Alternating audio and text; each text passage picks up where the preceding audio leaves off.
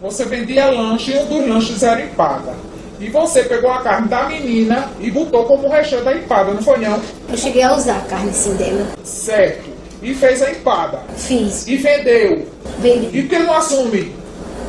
Mas eu, eu vim amendoim. Eu, Sim, você vende amendoim, você vende cocada, você vende empada. E fez, pegou a carne da menina e fez o recheio e botou pro povo comer. Agora por que não assume?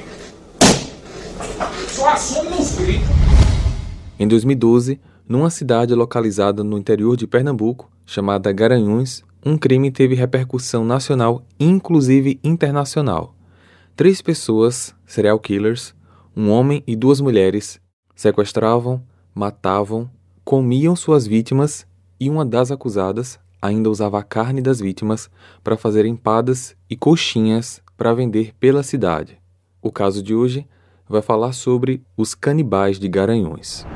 Olá, misteriosos! Eu sou Fábio Carvalho e esse é o projeto Arquivo Mistério, um podcast que eu tento ao máximo produzir ele de um jeito que faça você se envolver na narrativa.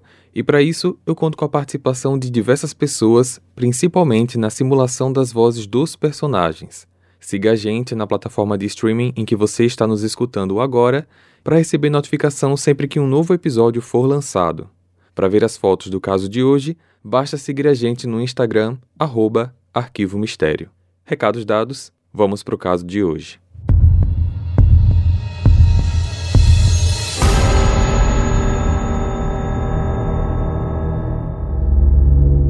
O primeiro personagem do caso de hoje se chama Jorge Beltrão Negro Monte da Silveira. Filho de imigrantes portugueses, nasceu no dia 14 de dezembro de 61 e morava em Pernambuco. Jorge foi um homem culto de rico vocabulário. Quando criança, morou em Portugal e retornou ao Brasil antes da adolescência. Estudou nas melhores escolas e se formou em educação física. É faixa preta em karatê e dava aulas desse esporte em uma academia de Olinda. Apesar de tudo isso, ele sofria de esquizofrenia paranoica, conforme ele mesmo denomina. Segundo Jorge, na infância, quando brincava com os amigos, podia ver espíritos entre eles. Quando não eram visíveis, ele podia ouvi-los. Já na adolescência, ele era flagrado pelo pai falando sozinho e dizia que a aparição de uma mulher sempre o acompanhava, até mesmo durante a vida adulta. Relata que na faculdade havia um mentor espiritual que o ajudava nas matérias. Disse ainda que seu próprio pai, depois de ter falecido, aparecia para ensiná-lo. Jorge chegou a frequentar clínicas psiquiátricas algumas vezes, mas as internações foram de curtos prazos, sem tempo hábil para ajudar em um tratamento devido. A segunda personagem é Isabel Cristina da Silveira, nascida em 12 de maio de 61. Ela não tinha concluído a escola e, para ajudar nas despesas de casa, trabalhava como doméstica e fazia pequenos bicos. Em uma igreja, ela conheceu Jorge. Isabel tinha o intuito de mudar de vida e viu nele essa possibilidade. Jorge, que tinha um perfil acolhedor, acabou se encantando por Isabel, meio que sentindo que poderia dar a ela a felicidade que ela tanto queria. Em 1984, quando ambos tinham 22 e 23 anos, eles se casaram e durante a festa de casamento, Jorge teve um surto. Com a faca na mão, anunciou que iria matar todos os convidados presentes. Ainda assim, Isabel perdoou o marido e o casamento seguiu. Agora casados, para ajudar na renda, Isabel fazia empadas e coxinhas para vender, enquanto Jorge dava aulas de karatê. A terceira personagem é uma garota que vamos chamá-la por enquanto de Jéssica Camila. Vocês entenderão mais tarde o porquê. Jéssica nasceu em 1986 e no ano de 2003, quando tinha apenas 16 anos, ela conheceu Jorge. Na ocasião, ele tinha 42 anos e era seu professor de karatê na academia. Com o passar do tempo, os dois foram se aproximando, se apaixonando, mas Jorge não queria terminar o casamento com Isabel. Ele então a convidou para ser sua amante, o que ela aceitou, e ele também convenceu a esposa a concordar com esse relacionamento extraconjugal. Jorge e Jéssica ficaram namorando até que em 2008, quando Jorge e Isabel decidiram se mudar para Garanhuns, Jéssica fugiu de casa e foi morar junto com eles. Com a união dos três, não se sabe ao certo como, algumas ideologias que Jorge tinha acabaram sendo consolidadas. Surgia aí então, no meio de três mentes cruéis e diabólicas, uma seita que foi criada por Jorge, denominada de O Cartel. Essa seita tinha como objetivo a purificação da humanidade. Para isso, eles deveriam exterminar mulheres que já tivessem filhos, mas que não fossem capazes de sustentá-los. Pelo fato delas trazerem ao mundo pessoas que iriam sofrer, elas deveriam ser eliminadas, mas teriam a chance de terem suas almas purificadas antes que a passagem fosse feita. Entretanto, as entidades que falavam com Jorge apenas autorizavam os sacrifícios se fosse confirmado que as vítimas possuíam alguma ligação com o número da besta. Essa confirmação era feita através de numerologia pelos nomes, datas de nascimento ou documentos em geral das vítimas. O plano para encontrar essas mulheres seria através de propostas de emprego de babá, pois nesse período em que Jéssica esteve entre Olinda e Garanhuns, ela teve uma filha com Jorge. Em fevereiro de 2012, Isabel abordou na rua uma moça chamada Gisele Helena da Silva, de 30 anos, mais conhecida como Geisa dos Panfletos, mãe de dois filhos. Isabel ofereceu a fictícia vaga de babá e o pagamento de um salário e meio, o que era bastante incomum para aquela época. Mesmo assim, Geisa aceitou. Então, no dia 25 do mesmo mês, ela foi para a casa de Isabel, de onde nunca mais saiu. Três semanas depois, agora em março de 2012, uma jovem chamada Alexandra da Silva Falcão, de 20 anos, levava seu filho para se consultar num posto de saúde. No caminho dentro de um transporte público, ela conheceu Isabel, que em conversa ofereceu uma vaga como doméstica e babá com a proposta de pagamento de um salário e meio. No dia 12 de março, Alexandra foi até a casa de Isabel, de onde também nunca mais retornou. Fica difícil saber quanto mais vítimas esse grupo iria atacar, pois, por causa de uma completa falta de atenção deles, os mesmos foram pegos por conta de um outro crime: uso indevido de cartão de crédito de terceiros. Os pais de Alexandra, já desesperados por não ter informações da filha, receberam em casa a fatura do cartão de crédito dela com as movimentações feitas depois do dia do desaparecimento, 12 de março. Eles avisaram isso imediatamente à polícia. Checando as câmeras de segurança do estabelecimento onde uma das compras foi feita, foi possível ver o dia e a hora da transação e nas imagens um homem de meia idade e uma mulher aparentemente jovem. A polícia não demorou para conseguir identificá-los e assim, no dia 11 de abril, os oficiais bateram na porta deles. No local estavam os três: Jorge e Isabel, na época 50 anos, e Jéssica, 22. Na ocasião, apenas Jorge e Jéssica foram presos, pois foram eles que estavam nas imagens e eles precisavam explicar por que estavam em posse do cartão de uma pessoa desaparecida. Ambos deram algumas desculpas, dizendo que acharam cartão, não sabiam de nada e etc. Foi a atitude da filha do casal, de na época apenas 5 anos, que mudou para sempre o destino de todo aquele grupo pai enterra pessoas aqui no quintal. A informação chocou os oficiais que, sem pensar duas vezes, começaram a escavar o quintal e foi ali que eles encontraram os corpos de Gisele e Alexandra. Sendo assim, Isabel também foi presa e juntos assumiram a autoria dos crimes. Já a criança foi enviada para assistência social. O que era uma busca para saber o que houve com a desaparecida acabou se revelando um dos mais cruéis crimes de Pernambuco. A vasculha na casa pela busca de evidências encontrou coisas inacreditáveis: fitas cassetes, cadernos, diários, desenhos, das ideologias e propósitos macabros que o trio praticava. Além disso, existia um livro caseiro com diversos capítulos, de autoria do próprio Jorge, intitulado Revelações de um Esquizofrênico. Antes que eu apresente alguns trechos desse livro, eu vou passar para vocês como ele se autodescreve na biografia desse documento. Abre aspas. Jorge Beltrão Negro Monte da Silveira, filho de imigrantes portugueses, nascido em Recife. Ainda jovem, passou pela ditadura, mas nunca deixou de expor suas ideias. Ex-professor de educação física, formado pela Universidade de Pernambuco, ex-professor de karatê, escritor, ator, autor, compositor e músico. Esquizofrênico desde jovem, nunca deixou de seguir sua estrada. Uma estrada árdua, cheia de altos e baixos, mas que nunca o desanimou. Fecha aspas. Já o livro, que contém aproximadamente 30 capítulos, ele descreve sua infância, adolescência, relacionamentos e principalmente suas crenças e ações do grupo. Capítulo 5 A mulher pairando. Estava vindo da casa de Bel, uma namorada. Como o bairro que ela morava era distante do meu, eu ia e vinha de bicicleta.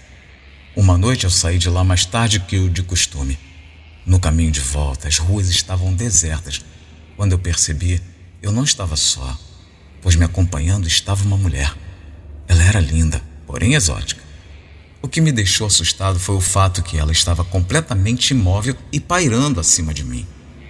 Quando eu cheguei na calçada, que ficava na frente da minha residência, ela simplesmente desapareceu. Capítulo 24 O plano macabro de destruir a adolescente maldita. Um dia, eu aproveitando que a adolescente do mal não estava, combinei com Bel e Jéssica um modo de destruí-la e chegamos à conclusão: matá-la, dividi-la e enterrá-la. Só que cada parte dela em um lugar diferente. Era uma noite de chuva forte, relâmpagos e trovoadas. A criatura do mal estava em um quarto da casa.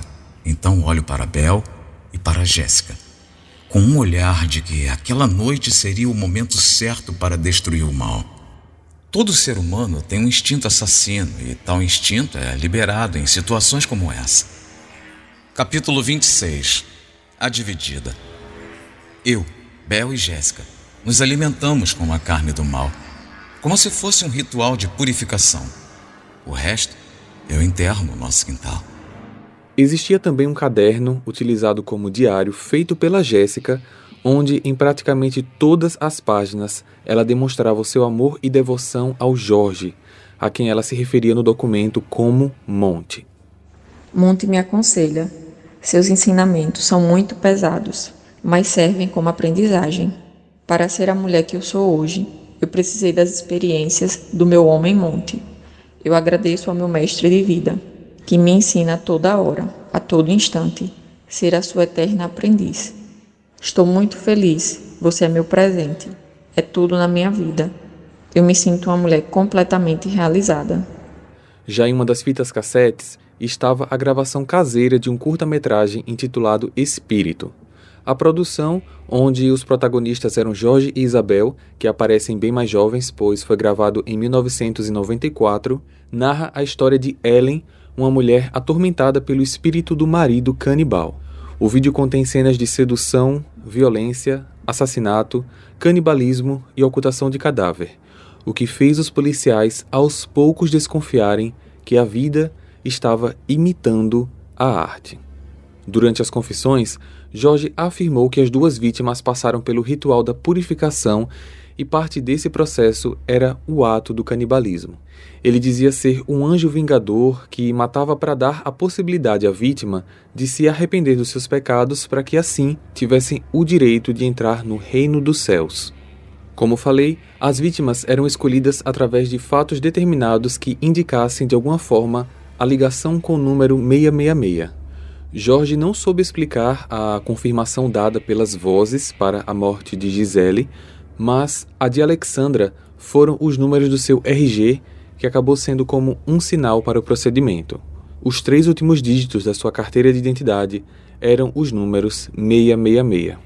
Jorge acrescentou que a parte seguinte do procedimento era o direito da vítima, agora perdoada pelo reino divino, em respeito a ela como ser humano ciente dos seus pecados, ter o corpo purificado, e esse procedimento era a ingestão dele pelos vivos.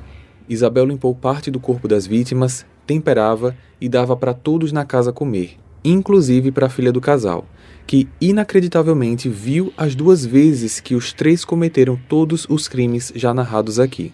Foi por estar presente nos fatos que ela avisou os policiais quando eles estavam no local.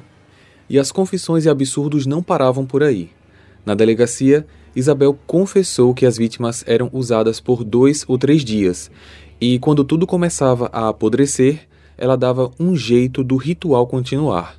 Pelo fato dela fazer salgados como empadas e coxinhas para vender, ela confessou que utilizava as vítimas como recheio dos lanches e os vendia para a população de Garanhuns.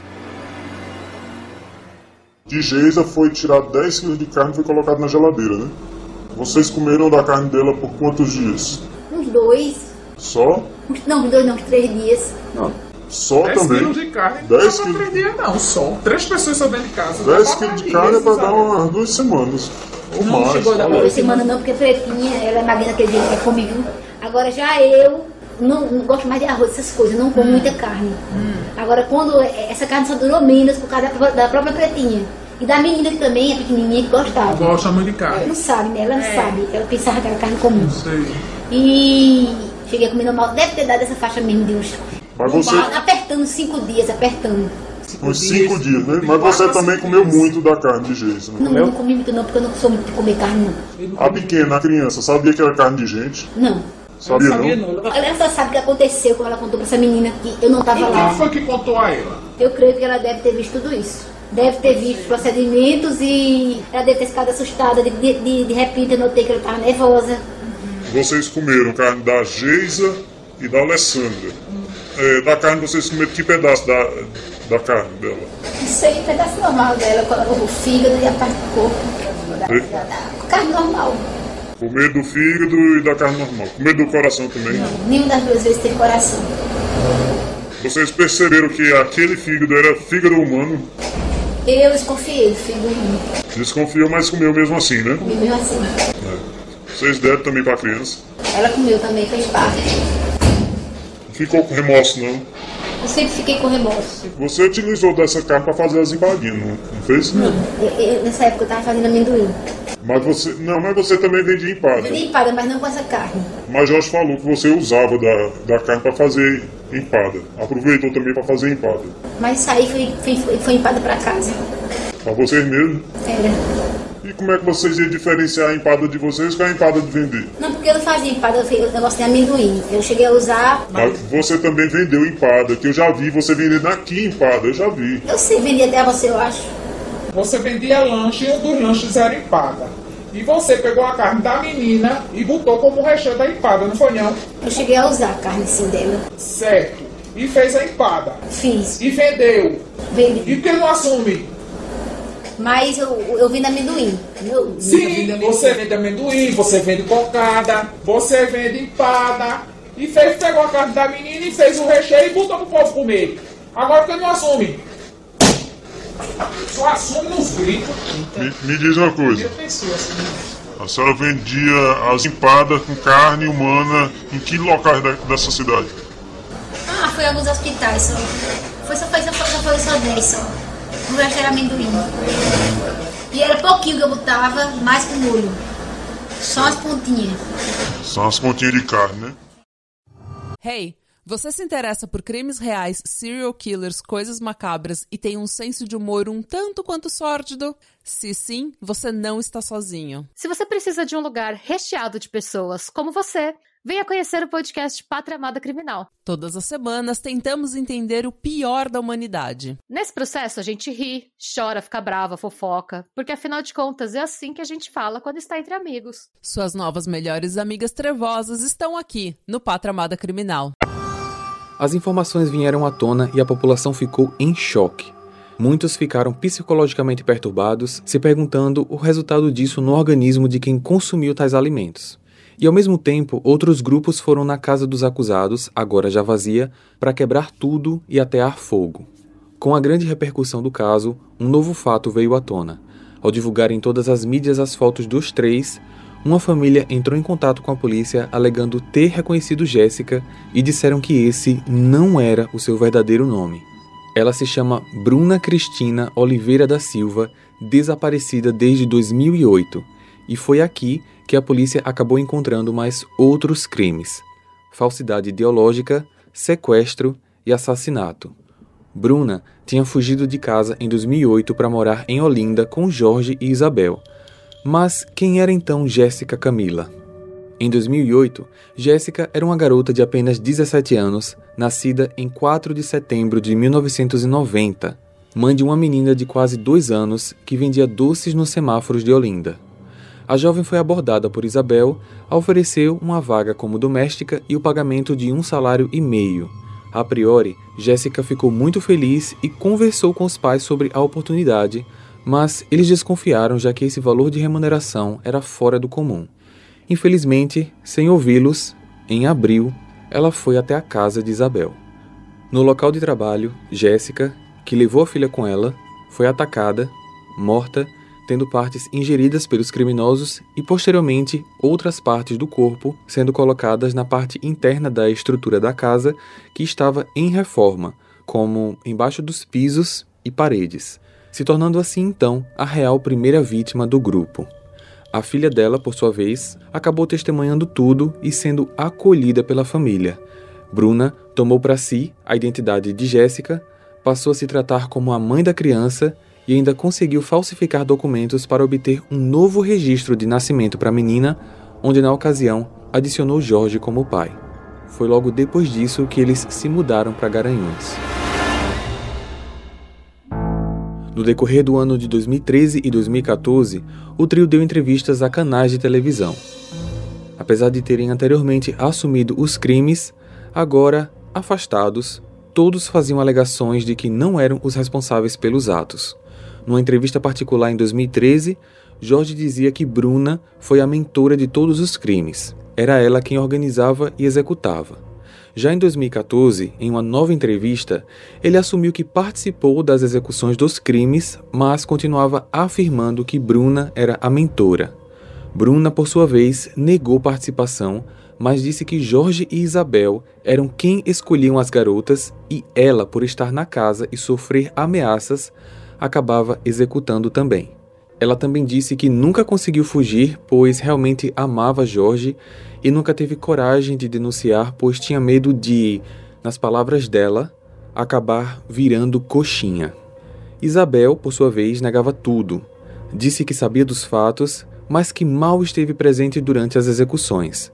Negou ainda que fazia lanches com as vítimas, contradizendo seu próprio depoimento na delegacia, e ela disse que essas informações anteriores na delegacia foram feitas sob pressão policial, dizendo que era isso que eles queriam ouvir, porque senão ela apanharia posteriormente.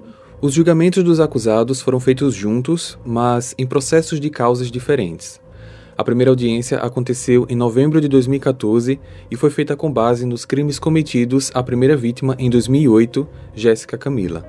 Na ocasião, Todos continuaram jogando a culpa da responsabilidade um para o outro, mas no fim, pelos crimes de assassinato, canibalismo, ocultação de cadáver, sequestro da filha da vítima, falsificação de documentos e falsidade ideológica, Jorge foi condenado a 23 anos de prisão, Isabel e Bruna a 20 anos cada. Quatro anos depois, em dezembro de 2018, foi feito o julgamento referente às outras duas vítimas, Gisele e Alexandra. Durante a audiência, Jorge cortejava Bruna, a beijando na mão, e Bruna por diversas vezes ria largamente, enquanto Isabel estava sentada no meio deles, com um semblante triste e preocupado. Os três foram condenados por duplo homicídio triplamente qualificado por motivo torpe, assassinato, canibalismo e ocultação de cadáver. E nessa ocasião, todos tiveram suas penas atualizadas. Jorge foi condenado agora a 71 anos, Isabel a 68 e Bruna a 71 anos e 10 meses de prisão. Em relação às famílias das vítimas, pouco se sabe, mas podemos imaginar o quanto eles estão sofrendo até hoje por perderem seus entes queridos para um trio tão cruel assim. A menininha filha da Jéssica, no caso a real Jéssica, mora hoje com a tia-avó está fazendo atendimento psicológico e, ao que se sabe, está tendo uma vida psicologicamente saudável. Hey, você se interessa por crimes reais, serial killers, coisas macabras e tem um senso de humor um tanto quanto sórdido? Se sim, você não está sozinho. Se você precisa de um lugar recheado de pessoas como você Venha conhecer o podcast Pátria Amada Criminal. Todas as semanas tentamos entender o pior da humanidade. Nesse processo a gente ri, chora, fica brava, fofoca, porque afinal de contas é assim que a gente fala quando está entre amigos. Suas novas melhores amigas trevosas estão aqui no Pátria Amada Criminal.